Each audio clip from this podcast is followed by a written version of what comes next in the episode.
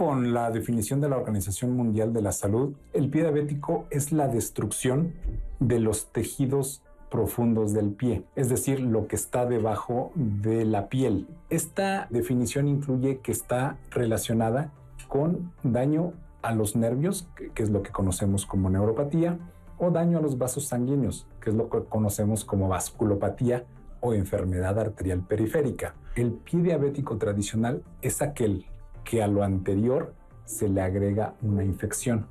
Sí que es muy frecuente que las heridas se infecten. ¿Por qué? Pues porque el pie lo tenemos con calcetines, lo tenemos con calzado cerrado y todo eso propicia el desarrollo de, patógenos, de gérmenes en la, en la herida. La persona con diabetes tiene un riesgo de desarrollar estas lesiones y con ellas amputación hasta 45 veces más que una persona que no tiene diabetes. Hay varias clasificaciones que son un tanto más de uso médico. Sin embargo, es conveniente conocerlas. Hay la, tradicional, la que todo médico conoce, es la clasificación de Wagner. Y hay otra clasificación un tanto más reciente, de cerca de unos 20 años, que es la clasificación de la Universidad de Texas. Ambas clasificaciones son muy parecidas y básicamente nos van a hablar de qué tan extensa y qué tan profunda es esa úlcera. Extensa que puede abarcar todo el pie o puede abarcar ya la profundidad eh, del pie o y luego extenderse hacia la pierna, hacia la pantorrilla y diseminarse en general a todo el cuerpo el proceso infeccioso. Adicional a esto, hay una clasificación que debemos siempre considerar que son las clasificaciones de Fontaine y Rutherford. Estas clasificaciones nos hablan de el diagnóstico de la enfermedad arterial periférica, que es el daño que existe en los vasos sanguíneos de las piernas antes de que se pudiera presentar una úlcera. Y lo que nos mide fundamentalmente esta clasificación es qué tanto una persona puede caminar sin dolor los diversos grados en los que se presenta el dolor es lo que nos va a decir qué grado le vamos a poner.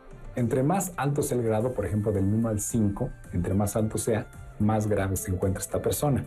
Y más en riesgo está esa extremidad, que decíamos que es quizá el foco rojo, tanto del pie diabético como de la neuropatía, como de la enfermedad arterial periférica. El hecho de que va a llevarnos a una amputación disminución en su expectativa de vida, evidentemente disminución en la calidad de vida y se ha visto que a los cinco años un gran porcentaje de las personas que sufren una amputación se complican por otras situaciones o fallecen. Bienvenidos a Diálogos en Confianza. Estamos muy contentos con el tema del día de hoy porque si bien es el día de la diabetes, hoy decidimos elegir un tema muy específico. Les hemos platicado aquí en diálogos en otras ocasiones que la diabetes afecta todo. Órganos grandes, órganos pequeños, órganos o, aparatos que no vemos como el sistema inmunológico, pero hoy nos vamos a enfocar en el pie diabético. Quiero agradecerles que nos están esperando aquí para arrancar el programa y está con nosotros nuestros intérpretes de lengua de señas mexicana. Están hoy Magdalena Alejo, Alberto Mújica y como siempre, Citlali, ¿cómo estás? Al pie del cañón, querido Pepe, un lunes más aquí en este santuario del conocimiento que se llama Diálogos en Confianza. Así que ya escuchó a Pepe, vamos a hacer conciencia el día de hoy de una alteración importantísima en las personas que viven con diabetes, pero que sabe usted se puede dar cuenta de manera temprana y no formar parte de las estadísticas tan tremendas que están afectando a nuestro país en este sentido. Recuerden, estoy pendiente de las redes sociales, haga el programa suyo, comuníquese, porque está hecho para usted. Les presento a los especialistas que nos acompañan el día de hoy. En primer lugar, el doctor Hugo Laparra Escareño. Bienvenido, doctor. Gracias, Pepe, por la invitación. El doctor es angiólogo, cirujano vascular y endovascular del Instituto Nacional de Ciencias Médicas y Nutrición, Salvador Subirán. La doctora Cristina García Ulloa, bienvenida. Hola, buenos días. La doctora es médico internista, endocrinóloga de alta especialidad en obesidad. Y el doctor Rubén Gómez Mendoza, bienvenido, doctor. Hola, buenos días. Presidente del Colegio de Medicina Interna de México, médico internista con fellowship en el American College of Physicians. Doctores, una pregunta. ¿Qué porcentaje de pacientes que viven con diabetes tienen conciencia de la posibilidad de que exista el pie diabético? Pues bueno, em, muchas personas con, con diabetes saben que tienen este riesgo de desarrollar cualquier complicación. Aquí el punto más importante es que cuántos de ellos tienen realmente todo este conocimiento para poder prevenir las complicaciones de diabetes, entre ellas siendo el pie diabético la principal complicación que es totalmente prevenible al 100%. Es importantísimo lo que acaba de decir, es prevenible, tomen nota porque esto es clave. Doctor, en cuanto a un paciente se le diagnostica con diabetes y ahora existen muchos educadores en diabetes, que esa es una maravilla y hay mucha información, ¿qué tanto hincapié se les hace del cuidado de los pies y se revisan los pies en consulta? De hecho, e, e, es, parte de la consulta externa el la parte preventiva, es decir, todos los médicos, independiente de, de son de primero o segundo contacto, dependiendo de del área médica, tenemos la obligatoriedad de poder revisar al paciente este, desde el punto de vista de, extremidades, ver si no hay alteraciones sensitivas, vasculares, que en algún momento puedan desarrollar una complicación mayor como es el pie diabético. Ahorita nos van a explicar de qué se tratan estas situaciones, pero les pregunto a ustedes, ¿alguien de ustedes tiene algún familiar que vive con diabetes o tú vives con diabetes? ¿Te revisas tú mismo los pies? ¿Qué sabes que te tienes que checar en los pies todos los días? Vamos a una cápsula del panorama general y ahorita regresamos con ustedes. La diabetes mellitus es una enfermedad que afecta todos los órganos del cuerpo, básicamente, desde el sistema nervioso central, pasando por el corazón, aparato digestivo y por supuesto las extremidades. Es una enfermedad muy común en el mundo, ¿sí? y particularmente en México. Una de cada 11 personas tienen esta enfermedad, lo que nos da una cifra superior a los 400 millones de diabéticos en el mundo o de personas que viven con diabetes. Es una enfermedad multifactorial, Quiere decir esto que hay factores genéticos, por ejemplo, hay personas que tienen uno o dos padres con la enfermedad y que tienen una probabilidad muy grande de desarrollar esta enfermedad a lo largo de su vida si se añaden otros factores, fundamentalmente la obesidad, la falta de ejercicio y el consumo elevado de alimentos con azúcares o con grasas saturadas. Hay personas que desde 10 años antes que desarrollen las manifestaciones clínicas de la enfermedad eh, tienen eh, ya problemas con su nivel de insulina, con su nivel de glucosa, pero pasan desapercibidos. Eso le conocemos como prediabetes. Cuando ya la enfermedad se hace evidente es cuando tenemos ya los, los síntomas de abundante orina, mucha hambre, mucha sed, pérdida o ganancia de peso. Es muy variable dependiendo del tipo de diabetes. Está la diabetes tipo 2, que es el 90 o 95% de los casos, y la diabetes tipo 1, que es ya la conocida en algunos casos como diabetes juvenil que se presenta en la infancia y que más bien tiene otros orígenes muy diferentes a la tipo 2, que es la más prevalente. En México, sí, la diabetes se presenta en cerca del 10% de la población mayor de 20 años, porque es lo que nos dan las encuestas nacionales de salud. Altos niveles de glucosa lo que nos van a causar son complicaciones a diversos niveles. Algo que llamamos complicaciones macrovasculares, macro de grande, de vasos grandes, como las arterias coronarias, sí, como las arterias cerebrales o bien las arterias de las extremidades inferiores. Y otro grupo también grande de complicaciones que son las microvasculares, entre las que se encuentran la retinopatía, es decir, afección del ojo, la nefropatía, que es afección del riñón, y finalmente tenemos la neuropatía, que nos afecta fibras pequeñas de los nervios. Este trastorno nos da lugar a defectos en los pies, en las extremidades inferiores, que al final de cuentas contribuyen junto con la alteración macrovascular, es decir, la alteración o la oclusión de las arterias de las piernas, entre ambos estos dos fenómenos nos van a llevar a desarrollar enfermedad arterial periférica y eventualmente a desarrollar el pie diabético. Las amputaciones sí se presentan en cerca de 9 de cada 100 mil personas con diabetes en México, según datos de los más recientes que tenemos de hace más o menos una década. Estamos conscientes que algunas de las imágenes son fuertes, pero son la realidad y acuérdense que aquí en Diálogos lo que buscamos es crear conciencia se habla de alteraciones arteriales. Doctor, un angiólogo se dedica a estudiar la circulación. ¿Qué pasa en las arterias de un paciente que vive con diabetes? ¿Qué es esto de micro y macro? Gracias. La diabetes, cuando hay niveles elevados de glucosa, se va perdiendo la estructura normal de los vasos sanguíneos.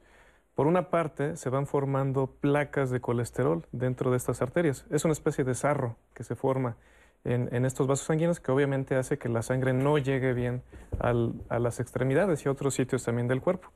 Aunado a esto, los niveles de glucosa van haciendo que los nervios pierdan una capa que se llama mielina y eso además genera alteraciones estructurales en el pie que finalmente desencadenan complicaciones como úlceras y el pie diabético formalmente. Entonces, básicamente el pie diabético es que está comprometida la circulación, y que los nervios también estén comprometidos. Puede ser que alguien no sienta, yo si traigo una piedra en el zapato la siento, un paciente que vive con diabetes descontrolada probablemente no la sienta, corríjanme si estoy diciendo mal, y como tengo comprometidas mis, arterias, me, me, puede hacer alguna pequeña lesión.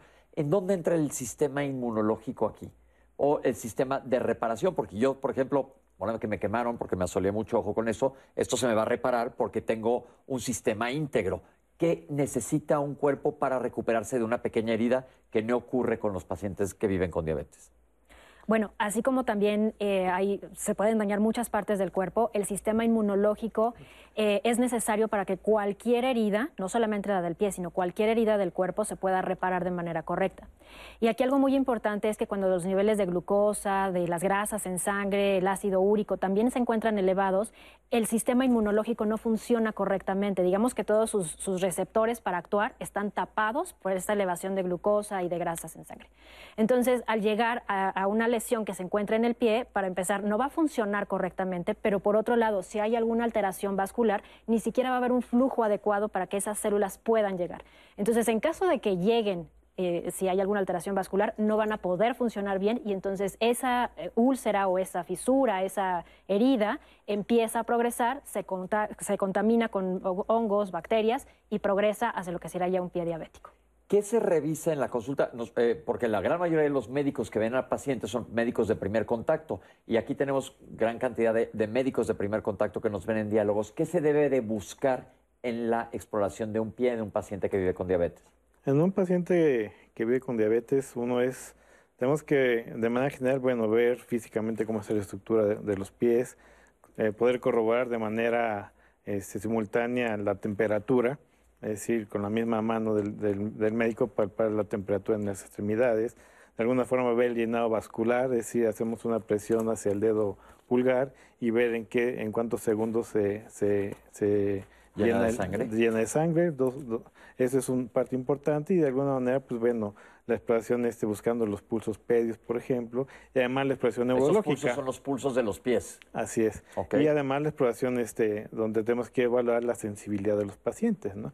De tal manera que uno puede detectar en qué momento el paciente empieza a tener neuropatía diabética asociada a, a la microangiopatía, que es el daño vascular, y también pues, el paciente lo refiere, ¿no? Doctor, eh, se me duermen los pies, lo siento entumidos, este, me arden como si tuviera chile sobre la piel, o se golpean y no sienten las lesiones. Entonces, generalmente un diabético mal controlado es el que va a desarrollar este tipo de, de síntomas y en todos los pacientes tenemos que hacer esta exploración. En cuanto a pacientes que viven con diabetes, ¿es más común que se presenten tipo 1, tipo 2? ¿Hay alguna diferencia? Es más frecuente en pacientes con diabetes tipo 2, sin embargo, los pacientes con diabetes tipo 1 también están en riesgo de presentar pie diabético. Finalmente, lo que nos lleva a que se presente esta complicación es el descontrol de distintos parámetros, como sería glucosa, colesterol, triglicéridos, la presión arterial. Entonces, ambos están en riesgo. Se habló, doctora, comentaste en un principio que esto es prevenible. Un paciente que vive con diabetes, que está en su peso, que hace ejercicio, que se revisa los pies, que come adecuadamente, que sigue su tratamiento medicamentoso, llevando sus niveles normales, puede evitar esta tragedia? Sí, pero no solamente llevando un buen control metabólico. Es muy importante que todo paciente con diabetes diario revise sus pies. Y es algo muy sencillo hacer, simplemente al salir de bañarse, secarse perfecto en, el espacio que hay entre los pies, entre los dedos, perdón, aplicar talco en caso necesario, aplicar crema en los sitios necesarios y de ser necesario, utilizar siempre una media o una calceta para que el pie no esté en contacto directo con el zapato y antes de colocarse el zapato, meter la mano para ver que no existe alguna piedrita, a lo mejor se nos cayó un arete y no nos dimos cuenta. Entonces, verificar que adentro del zapato no haya ningún problema. Ojo, acaba de dar la doctora unos tips importantísimos para que te fijes todos los días si vives con diabetes, sobre todo porque como decimos todos los lunes, mientras más temprano se te diagnostique algún problema va a ser mucho más fácil resolverlo. Vamos a ver un poco más adelante cómo una úlcera más grande implica más dificultad de tratamiento y tristemente muchas veces este tratamiento es la amputación. Vamos a un corte y regresamos con ustedes, no se vayan, estamos en vivo en Diálogos en Confianza.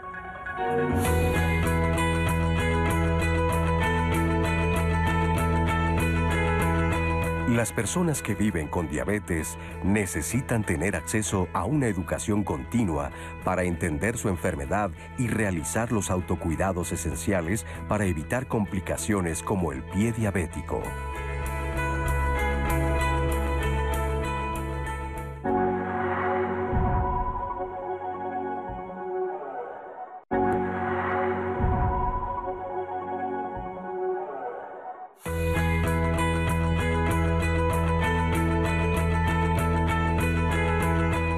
Es importante revisar el flujo sanguíneo y la sensibilidad de los pies, observar si aparece cualquier rasguño, callosidad, úlcera, golpe o cambio de color para detectar el pie diabético. Gracias por seguirnos acompañando aquí en Diálogos de Confianza. Si usted se está conectando a través de nuestras diferentes plataformas, el día de hoy estamos platicando del pie de las personas que viven con diabetes y del factor de riesgo. Quiero invitarles a que se comunique al centro de contacto con la audiencia al 55 51 66 40 00, que hay una línea telefónica que está disponible para usted, además de, por supuesto, traer sus comentarios a este foro con nuestros especialistas a través de nuestras diferentes redes sociales. Y sin más, voy a darle voz a, su, a sus comentarios. Por ejemplo, Isabel, Isabel Uterra quiere saber qué es la resistencia a la insulina.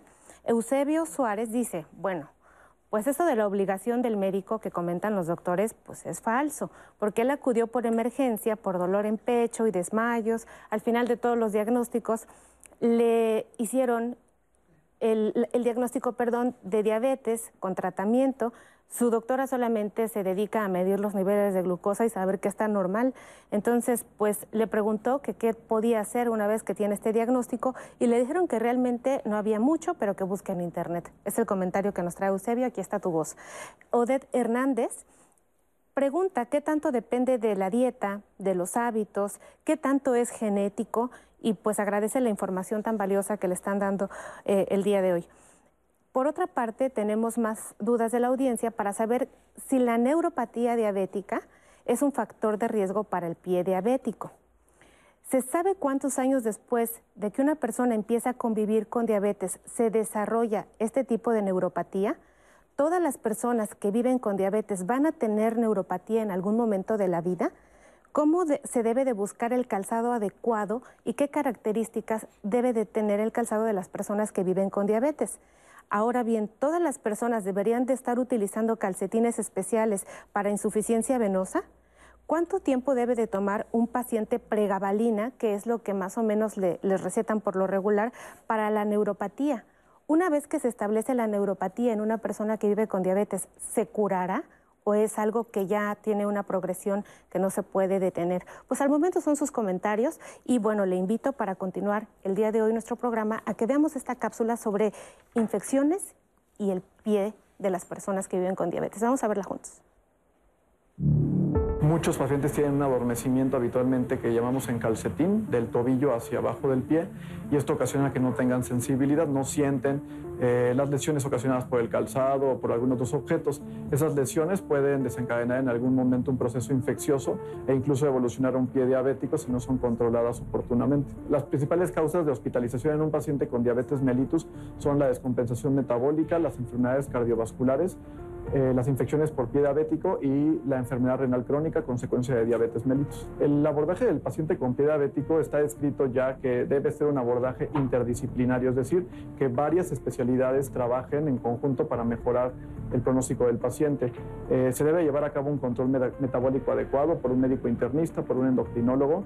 Se debe, eh, el paciente debe ser evaluado por un cirujano vascular o angiólogo, angiólogo certificado. Esto es bien importante, no caer en terapias alternativas que no tienen mucho efecto, como la sonoterapia, la cámara hiperbárica u otras eh, terapias como las células madre o factor de transferencia. Todas las infecciones por pie diabético deben ser valoradas por un médico especialista con certificación en angiología y cirugía vascular y eh, determinar si la infección es, es, una infección que compromete el pie o pone en riesgo la extremidad del paciente.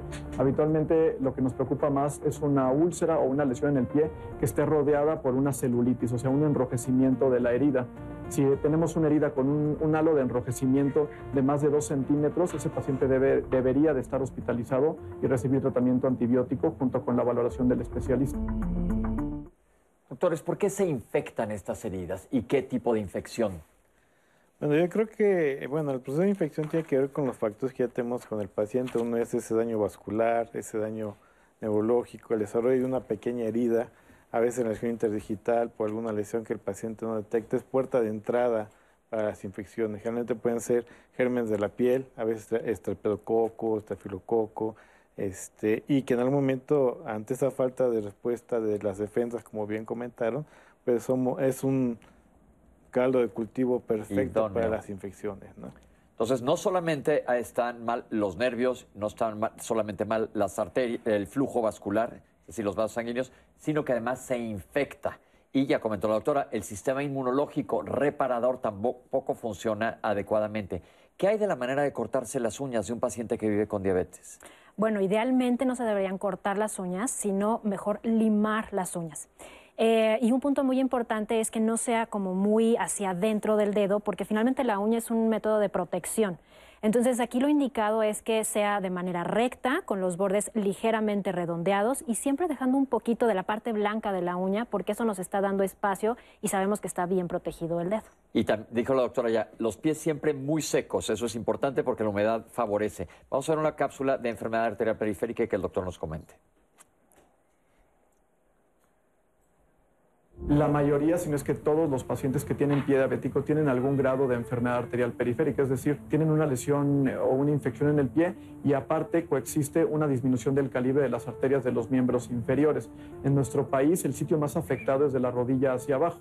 Sin embargo, podemos encontrar también pacientes que tienen alteraciones desde las arterias a la altura del ombligo hacia abajo. Los síntomas de la enfermedad arterial periférica principalmente es la claudicación y el dolor de los miembros inferiores. Llamamos claudicación al cansancio durante la caminata o la actividad física. Habitualmente es un paciente que camina y tiene que detenerse siempre a la misma distancia porque le duele, siente un agotamiento o una especie de calambre en el pie, pero desgraciadamente la enfermedad en el 50% es asintomática, lo que significa que muchos pacientes pueden tener la enfermedad y no lo saben. La enfermedad es una enfermedad progresiva y conforme la arteria va disminuyendo su calibre y se va afectando más, los síntomas son mayores en el paciente. La principal complicación es la amputación de las extremidades, la pérdida de dedos. Para hacer primero el diagnóstico de enfermedad arterial periférica tenemos que buscar pacientes que tengan factores de riesgo, diabetes mellitus, hipertensión, tabaquismo e hipercolesterolemia. Eh, segundo, durante la exploración física tenemos que buscar los pulsos del paciente, habitualmente los pulsos en el pie. Le llamamos pulso pedio en el dorso del pie y el pulso tibial posterior eh, a la altura del tobillo, le llamamos atrás del maleolo interno. Cuando un paciente no tiene alguno de estos pulsos que de manera palpable, tenemos que realizar una prueba clínica que se llama índice tobillo-brazo. Es una prueba muy rápida con un ultrasonido lineal en donde medimos las presiones de eh, las arterias mencionadas y las comparamos con la presión arterial en el brazo. Cuando este índice tobillo-brazo es menor a 0.9, hablamos de que el paciente tiene diagnóstico clínico de enfermedad arterial. Ese paciente debe llevar un tratamiento médico, un antiagregante, una estatina para disminuir niveles de colesterol y evitar el crecimiento de la placa dentro de la arteria y llevar una, una, revisión o una valoración por un cirujano vascular o angiólogo certificado que nos va a ayudar a determinar si es un paciente que puede empeorar o que necesita algún otro tipo de tratamiento o algún otro estudio diagnóstico. Tal vez algo invasivo como una arteriografía o un ultrasonido Doppler, que es una excelente herramienta. Tenemos dos modalidades principales de tratamiento quirúrgico para el paciente con enfermedad arterial. Las reservamos para el paciente que tiene una claudicación, es decir, una disminución de la fuerza al caminar o un cansancio durante la caminata que le limite sus actividades diarias y no le permita hacer las cosas necesarias durante la vida. Esos pacientes, junto con los pacientes que tienen dolor de reposo o alguna lesión isquémica, un dedo negro, una mancha isquémica o alguna lesión en el pie, eh, son candidatos a cirugía. Tenemos dos, dos grandes grupos de, cirugía. La cirugía abierta, la cirugía convencional, en donde hacemos heridas y eh, destapamos las arterias o hacemos eh, arterias nuevas, tomamos a veces una vena o un injerto protésico y brincamos los sitios de oclusión y así logramos restituir el flujo arterial hacia la pierna. Y la otra manera es la cirugía endovascular, es una cirugía de mínima invasión, en donde a través de guías, catéteres, a veces stents y otras tecnologías, a través de una punción habitualmente en la ingle, se intenta destapar las arterias hasta el pie. Doctor, ¿la enfermedad arterial periférica es exclusiva de gente que vive con diabetes? No exclusiva, pero sí hay puntos importantes. Por ejemplo, con diabetes, los vasos sanguíneos más chiquitos, las arterias más pequeñas son las que más se afectan. Ejemplo, la retina, los riñones y en la parte de los pies, la de los dedos, la del arco del pie.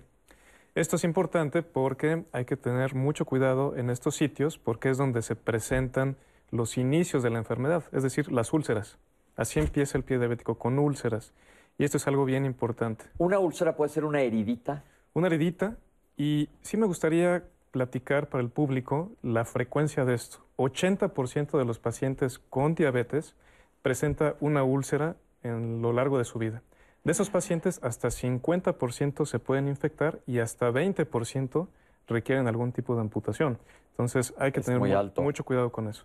Ok, entonces hay insuficiencia arterial periférica y la alteración de los nervios que ya vimos pacientes que nos han llamado tienen miedo. ¿Cómo pueden cuidarse? Ya dijiste, limarse las uñas, secarse bien los pies y checarse. ¿Qué tanto pasa en realidad en el sector salud de gente con los médicos de primer contacto? Yo creo que con los médicos de primer contacto en el, sector salud eh, es que tienen una sobrecarga de, trabajo importante. Tienen que ver un número eh, eh, de pacientes más a veces más de 20 o 30 pacientes en una jornada y obviamente los tiempos de revisión de un paciente se reducen de manera importante, de tal forma que a lo mejor pueden tener tiempo de 5 minutos o 10 minutos para ver, para ver un paciente y ese tiempo muchas veces no es suficiente para que demos una consulta de calidad. ¿no? Entonces, ¿qué pasa? Que bueno, somos esa situación que sucede en, en, todo, en todo el sistema de salud. ¿no? Ojalá y esto cambie. Y, y también nosotros lo apoyamos a la sociedad para que, como dice la doctora, se chequen ustedes mismos. Citlari, ¿tienes más comentarios? Por supuesto, justo tenemos la llamada de Javier, que se suma al comentario del doctor de las clínicas del ISTE y algunos otros eh, televidentes y personas que nos siguen nos están diciendo que pasa también en el IMSS. Justo ellos también ven que los doctores están saturados, que no tienen el suficiente tiempo y tienen que limitarse pues a darles los medicamentos que les corresponden de manera mensual. Higinio Pérez nos llama por otra parte para decirnos que a él le arden los pies.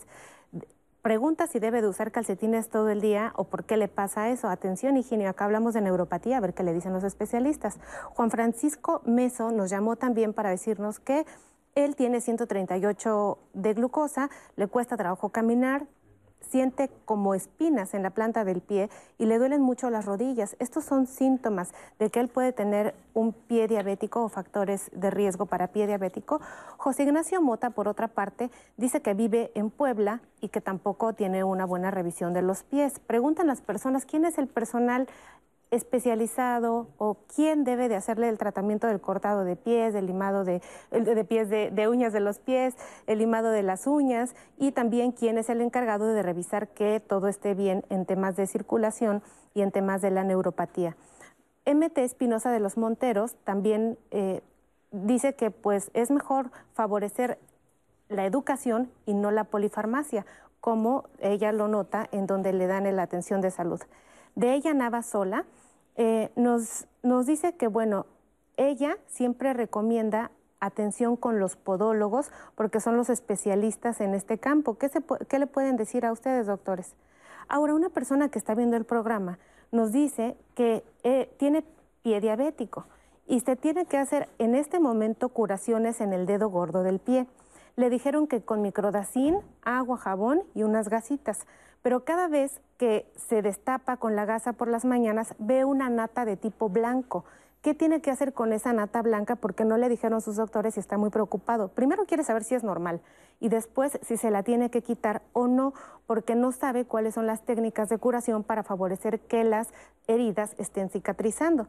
Se tiene que hacer un cultivo de la piel en la zona en donde tiene la infección o cómo saber que el doctor le está dando un antibiótico de manera acertada. Pues al momento son nuestras redes, Pepe. Perfecto, doctores, seguimos. Una vez que un paciente presenta una lesión en el pie, ¿cómo se maneja?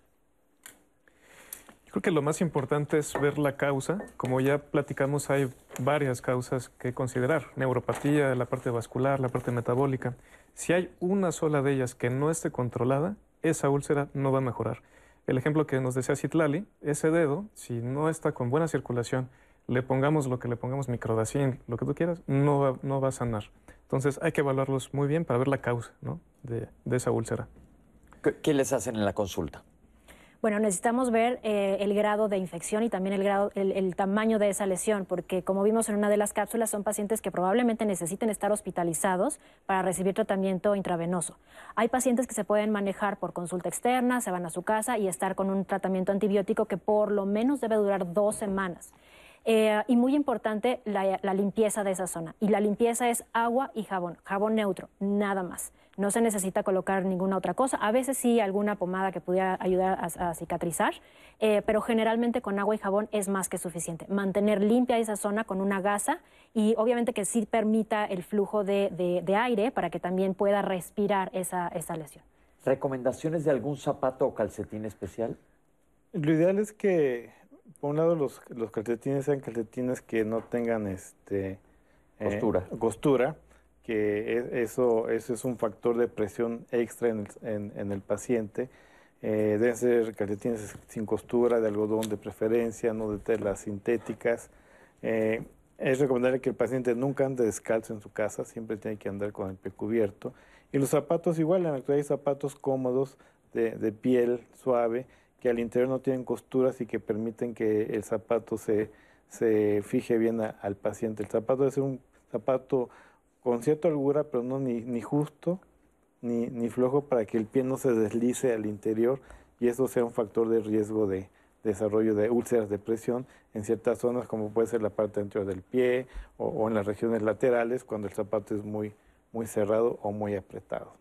Cuando el tratamiento falla, ya escuchamos de tratamiento antibiótico, tratamiento para mejorar el flujo vascular, limpieza de una úlcera para darle oportunidad de que no se sobreinfecte, pero a veces llegan a amputaciones. ¿Por qué es esto? Cuando un tejido está ya sin circulación, está infectado, no es viable, ese tejido incluso tiene riesgo de complicaciones infecciosas y hay que quitarlo, porque no solamente es el riesgo del pie, sino de la vida del paciente, y esa es una urgencia quirúrgica. Obviamente, entre más temprano se haga esto, la tasa de complicaciones es mucho menor. Cuando hay que hacer una amputación, sin duda hay que hacerlo, obviamente por el médico certificado, especialista, experto, y para eso lo hacemos, para quitar ese tejido que ya no sirve. Pero lo ideal es evitar llegar a ese punto tan complicado. ¿Qué Porque también hemos escuchado y hemos visto en muchas situaciones clínicas en donde un paciente primero le cortan un dedo del pie, luego un poquito más, luego un poquito más, y van corte, corte, corte, corte. ¿Hay manera de prevenir esto? Bueno, sin duda ese es el, ejemplo clásico ¿no? que vemos y habitualmente obedece a que hay una causa que no está bien tratada. La circulación, por ejemplo, si un pie empieza con un dedito negro y no se trata la parte vascular, se quita ese dedo y después el antepié se va a empezar a poner negro y después el tobillo y así nos podemos ir. Eso genera en el paciente muchas complicaciones, mala calidad de vida y el riesgo de su vida incluso, ¿no? Entonces, como he mencionado, la corrección de todos los factores es sumamente importante. Entonces vamos, hay que aprender a detectar oportunamente. Miren esta cápsula. Todo paciente que nos llega, lo primero que tenemos que hacer es una revisión del pie y nosotros tenemos que ver cuatro valoraciones. Una valoración dermatológica, nos abocamos si el paciente está presentando callos, que haya este, alguna úlcera, alguna fisura, eh, que esté presentando hongos. Eh, después nos vamos a una valoración vascular donde vamos a determinar los pulsos.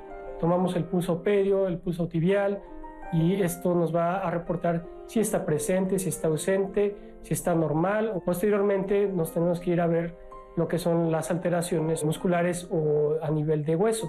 Ahí lo que vamos a identificar si el pie tiene alguna deformación, si el arco está muy levantado, si tiene la presencia de ayux valgus, que comúnmente se conoce como juanete, si el pie es plano y posteriormente nos vamos a hacer una valoración de lo que es la sensibilidad, eh, ver la valoración neurológica y utilizamos un instrumento que se llama monofilamento. Un monofilamento es una fibra de nylon que tiene un mango en donde nosotros vamos aplicar una presión de 10 gramos aproximadamente y lo que vamos a ir detectando son zonas de presión del pie y vamos a valorar si hay alguna alteración en la sensibilidad. Si son pacientes que generalmente están con lesiones superficiales o que apenas tienen un grado muy bajo, como por ejemplo eh, son pacientes que no van a tener algún problema arterial y que todavía tienen sensibilidad, se le manejan los cuidados, como el uso de calzado adecuado, un calzado ancho, que este, las uñas estén bien recortadas, el recorte debe ser recto y redondeado, que mantenga los pies secos, que no haya humedad. Se puede utilizar algunas cremas este, humectantes para el pie y sobre todo que se esté vigilando siempre que se bañe el paciente que no haya alguna alteración en los pies.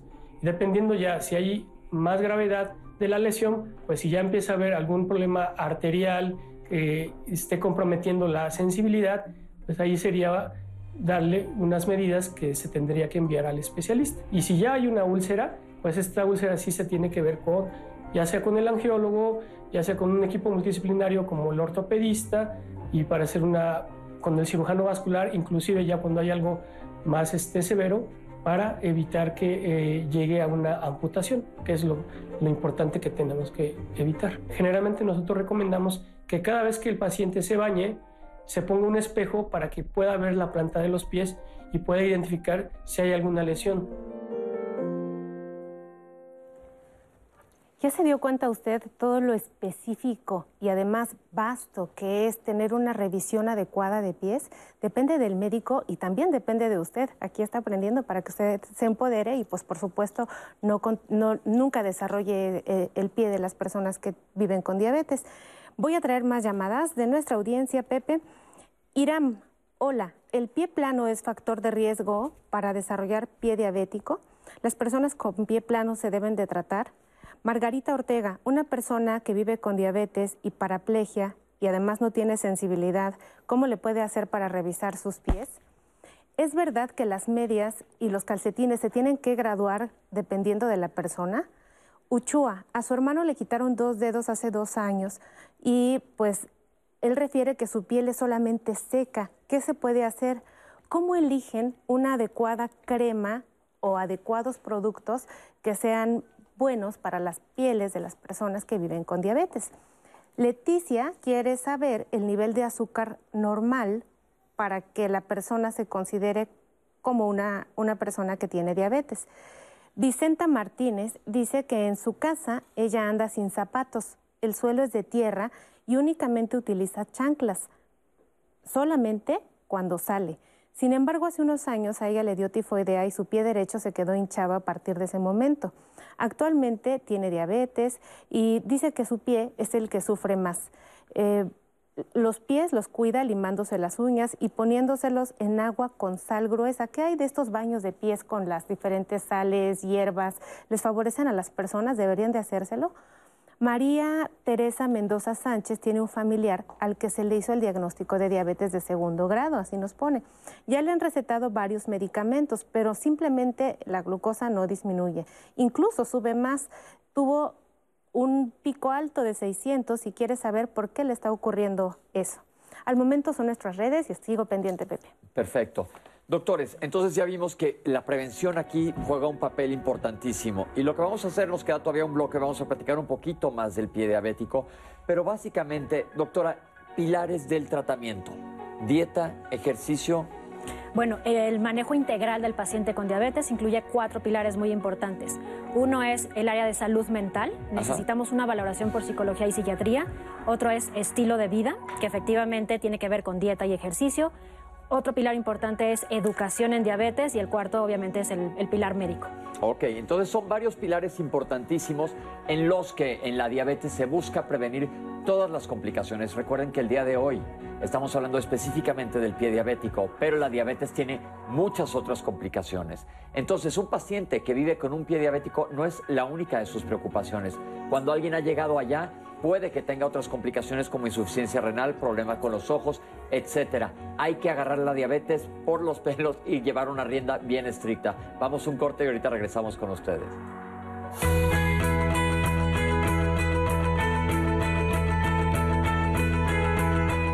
Las personas que viven con diabetes tienen problemas para regular su glucosa, pierden sensibilidad o presentan limitaciones de la movilidad de piernas y pies por la existencia de deformidades óseas. Si son fumadores, deben tener más cuidados con sus pies.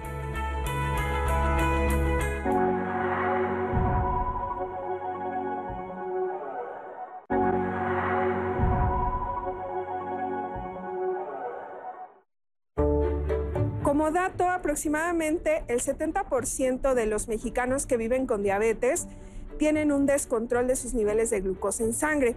Y este descontrol o exceso de azúcar en sangre contribuye o es el principal factor para que se presente esta complicación. Entonces, tanto en tema de prevenir el pie diabético como para poder tratarlo si es que ya el paciente vive con el pie diabético, tiene una úlcera, es controlar los niveles de azúcar en sangre. Los niveles adecuados de glucosa o azúcar en sangre en aquellas personas que viven con diabetes son en ayuno de 70 máximo a 130 miligramos sobre decilitro. Estos son 8 horas de ayuno aproximadamente. Y si se mide dos horas exactamente después de los alimentos, es decir, después del primer bocado, lo máximo que debería tener una persona con diabetes es 180 miligramos sobre decilitro. Entonces son dos parámetros diferentes, uno en ayuno, otro dos horas después de las comidas. El estudio control, es decir, para saber si una persona se encuentra controlada de sus niveles de glucosa, se llama hemoglobina glucosilada. Este estudio consiste en medir qué tanta glucosa ha habido circulante en la sangre durante los últimos tres meses. Es decir, si me la miden eh, el día de hoy, este resultado de hemoglobina glucosilada va a reflejar los tres meses anteriores. Y el nivel adecuado de hemoglobina glucosilada que debe tener un paciente que ya vive con diabetes es entre 6.5 a 7% y este parámetro o este, esta cifra se establece por el médico o el educador en diabetes. Una alimentación poco saludable que incluye un exceso de calorías o de grasas provenientes sobre todo de origen animal o procesadas contribuye principalmente en cuanto al estilo de vida a la presentación de diabetes o a que si ya tienes diabetes pues puedas tener niveles más altos y complicaciones. El fumar recordemos que afecta el funcionamiento como tal de la circulación de eh, tanto los vasos sanguíneos como de arterias y venas. Entonces, el hecho de fumar hace que haya incluso una circulación deficiente ¿no? en las extremidades, entiéndase piernas, brazos. Entonces, si la circulación no llega de forma adecuada, se pueden presentar estas úlceras justamente por fumar. Este factor, este hábito contribuye mucho. Todas las complicaciones son prácticamente 100% prevenibles siempre y cuando una persona con diabetes mantenga sus niveles de glucosa la mayoría del tiempo en niveles adecuados como lo mencionamos. Es decir, no porque tú vivas o alguien de tu familia viva con diabetes quiere decir que forzosamente se va a presentar una complicación. En los últimos años, afortunadamente, ha aparecido mucha educación en diabetes. ¿Qué tanto acceso hay en el país para la población general de educadores en diabetes? Yo creo que, bueno, el acceso es, es, yo creo que es mayoritario en todos los estados, en todas las localidades hay educadores en diabetes. Las mismas instituciones de salud han creado programas de detección y de educación al paciente. En el IMSS, por ejemplo, está el programa Diabetims, donde se le educa al paciente sobre esta forma. ¿no? Yo creo que el acceso es, es, es, es importante, solo es cuestión de que también las personas busquen eh, el aprendizaje y el autocuidado. Es que por eso yo creo que este es el objetivo del día de hoy, que la gente que ahorita vio el programa diga, ¿dónde busco? ¿Dónde aprendo? ¿Hay alguna página, algún lugar que recomienden? Sí, de la parte de vascular, una iniciativa de la Sociedad Mexicana de Angiología es la página de internet que se las dejo, www.enfermedadesvasculares.com, que es una página para pacientes donde ustedes pueden buscar a su angiólogo, que vean que está certificado y dónde él está. Entonces, si ustedes tienen oportunidad y no tienen quien vea la parte vascular, les dejo esta opción. Sobre todo porque se comentó algo y en redes lo han comentado, Citlali recibió varias llamadas que en verdad está sobresaturado el sistema de salud, es una realidad, la verdad tenemos que admitirlo, pasa, pero aquí pedimos que toda la población, mientras más se eduque la población, podemos disminuir este tipo de problemas. Entonces, encontrar un educador en salud, yo creo que es en diabetes creo que es clave. ¿Qué opina, doctor? De hecho, la Federación Mexicana de Diabetes y la Asociación Mexicana para Diabetes eh, son dos instituciones que se dedican muchísimo a lo que es educación en diabetes. Entonces, eh, pueden acercarse incluso en su página y ahí van a encontrar a varios educadores. Y por otro lado, la industria farmacéutica también tiene varios programas en los cuales tiene a disponibilidad muchos educadores educadores que incluso van a casa de los pacientes para explicarles muchos, este, muchas estrategias para cuidado en general, para aplicación de insulina. Entonces, hay gran, eh, muchos lugares donde pueden tener acceso a estos educadores.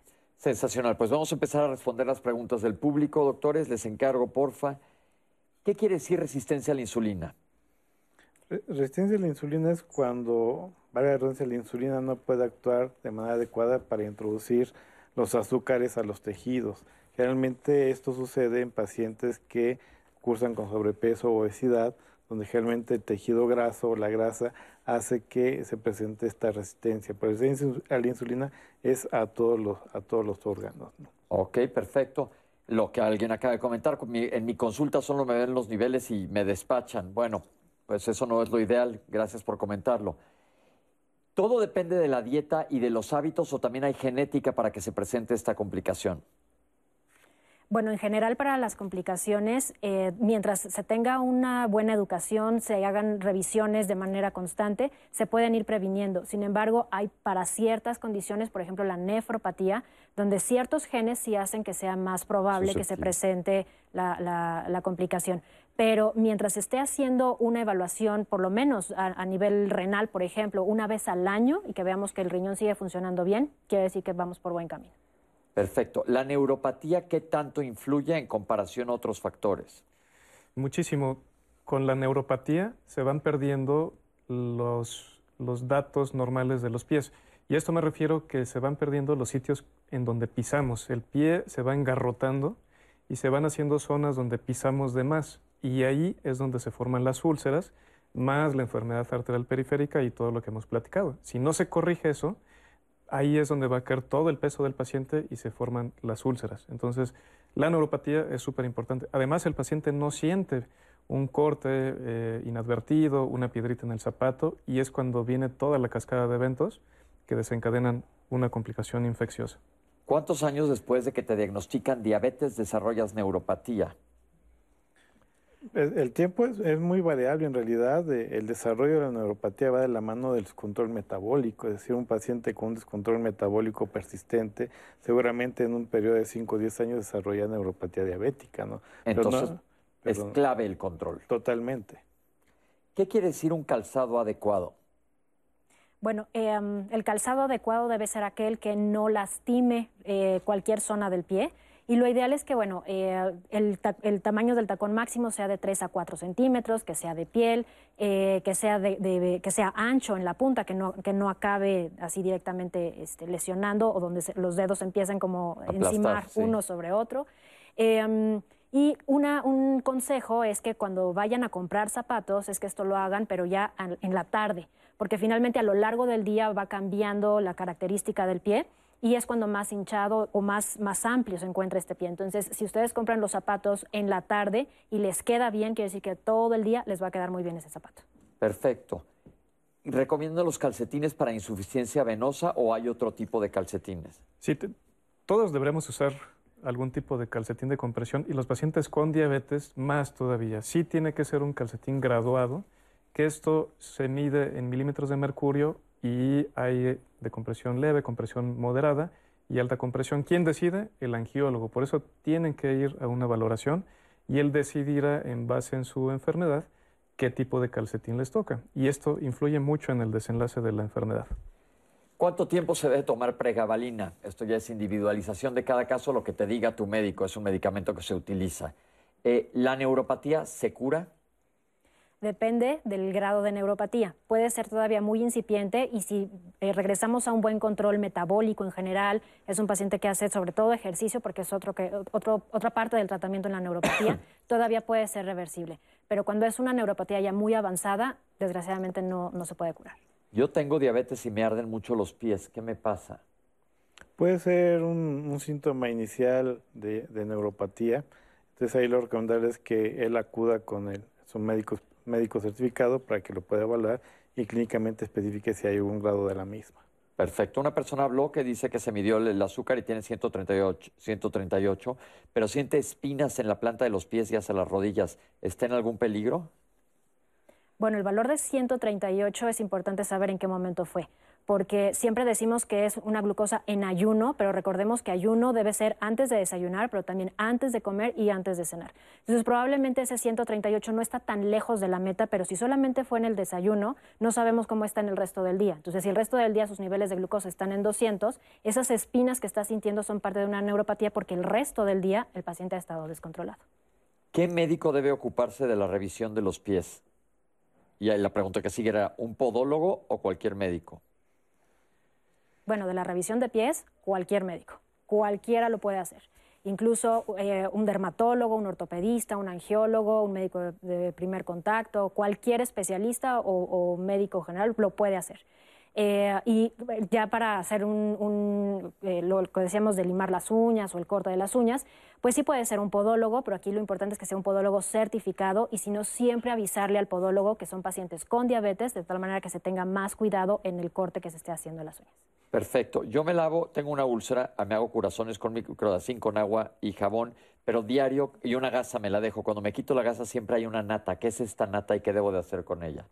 Si esa nata es un dato de infección que está activa y ese dedito hay que revisarlo bien porque si es una úlcera que no ha cicatrizado después de varias semanas, posiblemente tenga o algo vascular o algo metabólico que no está bien tratado.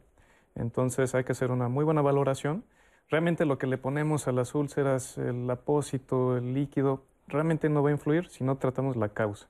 Y para eso es importante una valoración. Quiero hacer una eh, consideración, muy de acuerdo con la doctora Cristina, tienen que revisar los pies. Si usted va con su médico y no le revisan los pies, dígale que se los revise. Difícilmente todos los médicos vemos los pies y todos tenemos esas capacidades, pero se tienen que revisar los pies. Entonces usted exíjale a su médico que le revise los pies. Perdón, doctora, y yo quiero hacer una pregunta. Eh, una persona que vive con diabetes tiene que hacerse por protocolo de estudio algún tipo de ultrasonido Doppler. Eh, ¿A qué tiempo de, desarrollar diabetes? Veo que la, complicación es fuerte, pero realmente las personas que viven con diabetes no se hacen un ultrasonido de detección y difícilmente podemos saber realmente a qué se le atribuye todo el síntoma, si al nervio o, a la vena, digamos, a la arteria. Sí, idealmente cada año todos los pacientes con diabetes tienen que tener una revisión integral por varios especialistas y en la actualidad hay métodos fáciles de hacer, no generan radiación, son muy útiles, como bien mencionabas, ultrasonido, presión transcutánea de oxígeno, índice tobillo-brazo, y eso nos da un muy buen rendimiento diagnóstico para la evaluación de estos pacientes. No duele, es fácil de hacerse y entonces realmente ya en la actualidad esto está muy, muy avanzado. Gracias. Tengo pie plano, ¿es un factor de riesgo? Yo creo que sin duda es un factor de riesgo. Recuerden que con diabetes la mielina, que es una capita que cubre los nervios, se va deshaciendo, entonces se van perdiendo los sitios normales donde pisamos. Si el paciente tiene pie plano, sin duda aumenta el riesgo y si la diabetes va progresando, esto ya se, avanza a una enfermedad que se llama pie de charcot, en donde se va engarrotando los dedos y se forman úlceras, sobre todo abajo de los dedos. Entonces, si es un factor de riesgo, hay que revisarlo bien, pero junto con todo lo que ya platicamos. Paciente que vive con diabetes mellitus, tiene paraplegia, no se puede revisar, ¿qué hace? Pedirle a uno de tus familiares que te revise. Yo creo que es muy importante que quien te ayude te revise completamente. Eh, tengo mucha, mucha piel, tengo la piel muy seca. ¿Qué crema recomiendan para evitar el pie diabético? Pues, pues, en realidad las cremas deben ser cremas que no tengan este eh, olores, aromas, deben ser cremas eh, neutras. que no tengan sustancias químicas extras. Y una crema neutra es más que suficiente para estar este, con la piel hidratada. Obviamente la hidratación puede ser una, dos o tres veces al día dependiendo de la, del grado de sequedad y sobre todo también revisar, como bien dice, que no tenga una infección asociada, ¿no? Un hongo o algo que está haciendo también un factor de riesgo. Perdón, ¿y qué hay de las cremas que tienen urea, por ejemplo? Bueno, las cremas con urea, se utilizan sobre todo para aquellos pacientes que tienen callos. Eh, como el, tener un callo es un factor de riesgo para desarrollar una úlcera a largo plazo. Entonces, la urea se utiliza para disminuir ese callo. Pero otro punto muy importante es que la crema nunca se aplica en el espacio que hay entre los dedos, porque nuevamente es una zona que genera humedad y la crema empeora esa humedad. Entonces, la crema siempre debe ser en el empeine y hacia arriba, hacia la pierna. Pero en el espacio entre los dedos, únicamente talco y nada más. La, urea es una sustancia que se utiliza en algunas cremas, pero no se la autorreceten ustedes. Pónganse, como dijo el doctor, una crema neutra y si ven cualquier alteración, ahora sí, si hay una indicación de una crema específica, te la va a decir tu médico. Justo eso, ¿cómo escogían la crema? Eh, una crema neutra, como dice el doctor, hasta a menos que haya algo, como dice la doctora, y entonces sí la crema que te recomienden. Seguimos. Eh, ¿Cuáles son los niveles normales de azúcar, doctora? Em, antes de desayunar, comer o cenar, el valor ideal es que esté entre 70 y 130 miligramos por decilitro. Y otro valor muy importante, sobre todo en aquellos pacientes que están con tratamiento con insulina, es que dos horas después del primer bocado se encuentre por abajo de 180. Ok. Eh, asumo que es una persona que vive con diabetes que dice que en su casa está todo el tiempo descalza, pero ella tuvo una tifoidea que le hinchó el pie. Yo creo que eso no pasó porque no pasa por tifoidea. Tiene alguna hinchazón de pie o lo tienes el pie hinchado por algún otro motivo. Que mete su pie en agua con sal. ¿Debería hacer algo más? Eso es sumamente peligroso y lo vemos frecuentemente en los servicios de urgencias. Con la neuropatía dejamos de sentir de forma normal. Si un paciente mete el pie en agua hirviendo, en agua con sales o con algunos otros métodos alternativos, en vez de generar un beneficio, se va a lastimar más y eso es una causa importante de complicaciones. Entonces tengan mucho cuidado con eso. Yo creo que esto es muy importante porque ahorita también aquí en Foro escuchamos gente que tiene remedios caseros. Y los remedios caseros muchas veces pueden salir más contraproducente que la enfermedad misma. ¿Qué le podemos decir a la gente? No lo hagan. Eh, hay muchos remedios alternativos. Eh, sales, vinagre, agua caliente, larvas de las moscas que se utilizan. Yo he visto complicaciones severas en donde hemos tenido que hacer amputaciones derivado de esto. Entonces, no lo hagan, vayan con su médico de confianza. ¿Y qué le dicen los pacientes que usan miel, que es muy frecuente que se pongan miel en la herida? La miel se ha estudiado científicamente, tiene algunos compuestos que estimulan la curación de las heridas porque una herida tiene que estar húmeda. Entonces, la miel favorece esta este proceso, pero hay métodos mucho mejores que la miel. Entonces, siempre es bueno una valoración integral para ellos. Tengo un familiar que vive con, diabetes que no le baja la glucosa además del tratamiento. ¿Por qué no le baja? Bueno, hay que ver que realmente se esté apegando a la dieta, al ejercicio, que tome realmente los medicamentos a la dosis indicada. Pero un punto muy importante, aquella em, glucosa que no se logra controlar con medicamentos tomados, a veces necesitamos empezar insulina. Y nunca es un castigo empezar insulina.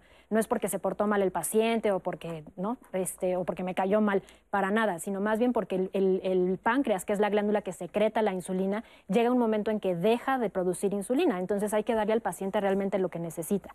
Si en estos pacientes, a pesar de no alcanzar el control, incluso con insulina, necesitamos buscar otras enfermedades que pueden estar descontrolando la, glucosa, no solamente diabetes, puede haber otras causas que nos lo estén empeorando. O la misma dieta. O la misma dieta. O la misma. ¿A dónde acudo si no tengo seguro social, ISTE ni nada, si tengo un problema? Salubridad. Bueno, está, obviamente el sistema de salud. La Ciudad de México tiene sus centros de salud, sus hospitales, igual la red federal, donde ellos pueden acudir para recibir atención médica. Perfecto. ¿Cuándo es urgente ir al médico si tengo un problema en el pie? Creo que los datos de infección incluyen dolor en la zona, eritema, que es que se ponga rojo alrededor de la herida, fiebre, respuesta inflamatoria como escalofríos, que tengamos salida de pus a través de esa herida.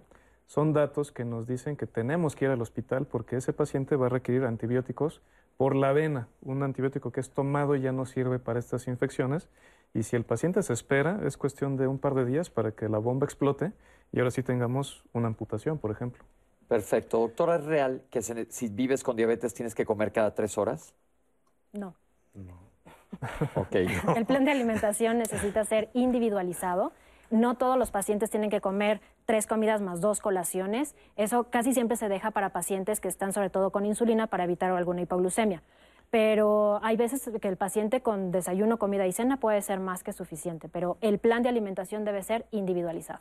Los datos de la Federación Mexicana de Diabetes están en pantalla para que los consulten. Cualquier duda que tengan, hay que tratar de evitar las complicaciones de esta enfermedad. ¿Tenemos más preguntas? Ahora sí, de una en una.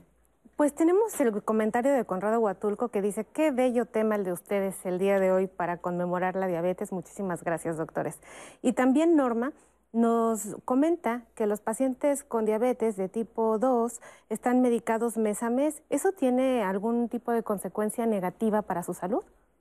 Bueno, eh, el tratamiento generalmente es de por vida, ¿no? Eh, algo muy importante es que los medicamentos que hay actualmente son muy seguros. Obviamente cada, cada medicamento debe ser también dependiendo de las características de cada paciente, pero por ejemplo la metformina, que es un medicamento que tiene años en el mercado, la verdad es que es muy seguro, es el mejor tratamiento que hay para el paciente, sobre todo con diabetes tipo 2. Y de hecho, cuando nosotros revisamos cualquiera de las guías de tratamiento en diabetes, siempre la metformina es el primero. Nos ayuda incluso a prevenir diabetes. Y los eh, demás medicamentos que hay, eh, los nuevos medicamentos, tienen incluso efectos benéficos para el riñón, para el corazón, incluso para, para el cerebro, para modular el hambre, para controlar el peso. Entonces, muchos de estos medicamentos son medicamentos que van a ser tomados por mucho tiempo, por muy largo plazo, y son totalmente seguros. Muchísimas gracias. Y el tratamiento debe ser y es individualizado y personalizado, no es un tratamiento generalizado para todos. Cada paciente requiere un fármaco, una dosis específica y un tratamiento específico. No podemos hacerlo de manera general porque precisamente pasa esto.